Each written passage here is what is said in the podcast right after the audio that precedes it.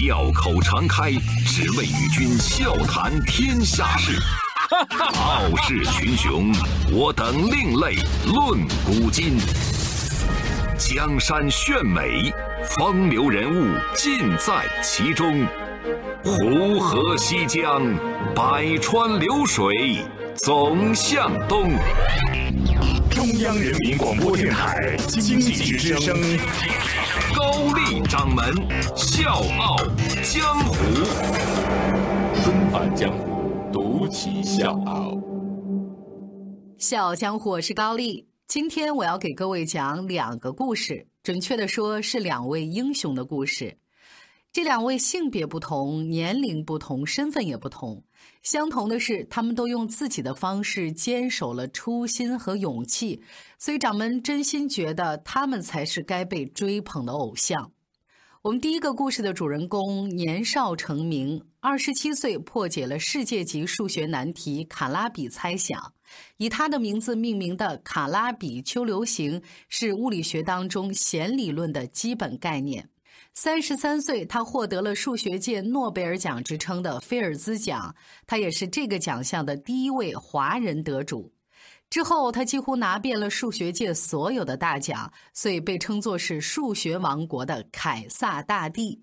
但是他却不为名声所累，担任国内四家数学科学中心主任。可是四十年，他没有拿过中国的薪水，一心只想帮中国做好数学。他就是邱成桐。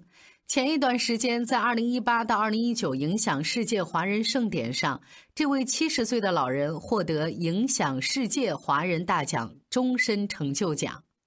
今天的故事就是想告诉大家，这位在香港长大、美国成名、担任哈佛大学教授、美国国家科学院院士、美国艺术与科学院院士。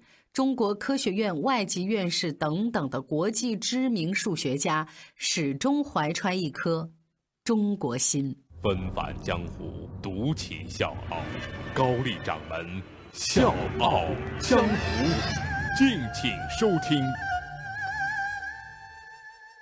一九四九年，邱成桐出生在广东，也是在这一年，他跟随父母移居到了香港。父亲邱振英曾经是香港中文大学的老师，所以生在书香门第的邱成桐很小就受到了很好的教育。可是十四岁那年，父亲突然离世，那一刻开始，一家人失去了经济来源，邱成桐只好一边打工一边学习，考进了香港中文大学数学系。在学校，邱成桐勤奋钻研。只用了三年的时间就修完了四年的课程，因为成绩优秀，他被推荐到了美国伯克利大学深造，得到了数学大师陈省身的赏识，破格录取为研究生。在伯克利学习期间，邱成桐找到了世界级难题卡拉比猜想的解决方法，几十年没有一个人能解开这个难题，而几乎所有数学家都认为卡拉比是错的。这个猜想压根儿就不存在，而邱成桐却证实了这个猜想。这之后，数学界顿时就轰动了。只有二十七岁的邱成桐一举成名。数学博士毕业之后，他定居美国，在高校和科研机构从事数学的教学和科研工作。卡拉比猜想的功课让邱成桐进入学术的黄金时期。他之后解决了史密斯猜想、爱因斯坦猜想、施蒙日安培方程、狄利克雷问题、明可夫斯基问题等等一连串的世界数学难题。以他的研究命名的卡拉比丘流形，在数学和理论物理上发挥了重要的作用。他也拿下了数学界几乎所有的奖项。包括我们之前提到的有数学界诺贝尔奖之称的菲尔兹奖，还有被称作是比诺贝尔还难拿的克拉福德奖，有数学家终身成就奖之称的沃尔夫奖。所以美国媒体把他称作是数学王国里的凯撒大帝。时任美国总统亲自为他颁发了美国国家科学奖。同行对他的评价是：面对难题，知难而上，永不止步。而成名很早的邱成桐从来不为功名所累，他说：“好的学者不能看奖项，只能看你解决了什么重要的问题，能够找到什么深的方向。了解了学术界的问题方向是怎么走的，对我来说更重要。他觉得自己还有很多方面是不懂的。尽管很早就离开祖国到美国去学习工作，邱成桐却有着一颗不变的中国心。一九七九年，邱成桐受当时中科院数学所所长华罗庚的邀请，第一次访华。下飞机，我伸手摸了一下北京机场的地，我终于到了中国内地了。到现在我还记得这个事情。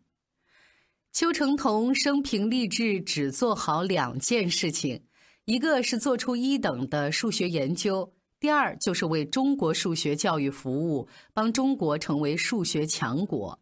他坚信帮助中国推动数学发展是自己的责任，所以这么多年以来，他利用自己所有的假期回到中国，建立数学研究所和数学中心，先后担当国内四家数学科学中心的主任。可所有人不知道的是，邱成桐没有拿过中国一分薪水。钱拿了有什么好处呢？买一个房子，开一个好车子，饭吃得好一点。我小孩子已经长大了，不需要这个钱了。我自己的钱呢，也足够用了。他在国内做的工作几乎都是义务的，他只求对中国数学有贡献就行。他有意招收来自中国的博士研究生，为中国培养数学人才。可是他发现，到哈佛数学系留学的中国学生水平往往不够，在博士资格考试当中，其他国家的学生差不多能够达到满分，而中国的学生只能达到一半的分数。然后呢，他设立了数学竞赛和多个奖项，规定好所需的科目，刺激和鼓励学生主动学习，培养学生的兴趣。他为了数学研究机构四处筹集资金，呼吁各方对数学科研更加支持。在邱成桐的带动和培养下，哈佛招收的中国留学生数学水平提高了很多。那现如今，上百名优秀的数学界学者和教师人员汇集清华大学数学科学中心，致力于前沿问题的研究。那让人欣慰的是，邱成桐对于教育和学术的多项批判，也确实带来了很多积极的改变。教育部的官员跟我说，我讲的话他们都看了，他们也在改。这几年，中国政府对基本科学越来越重视。因为大数据也好，人工智能也好，背后全都是数学。这就是邱成桐的故事。这位真正的知识分子，怀揣着对祖国最深沉的爱，不忘初心，一心立志让中国成为数学强国。所以，感谢邱老，也为您点赞。河山只在我梦里。祖国已多年未亲近，可是不管怎样也改变不了我的中国心。洋装虽然穿在身，我心依然是中国心。我的祖先早已把我的。一切烙上中国印，长江、长城、黄山、黄河，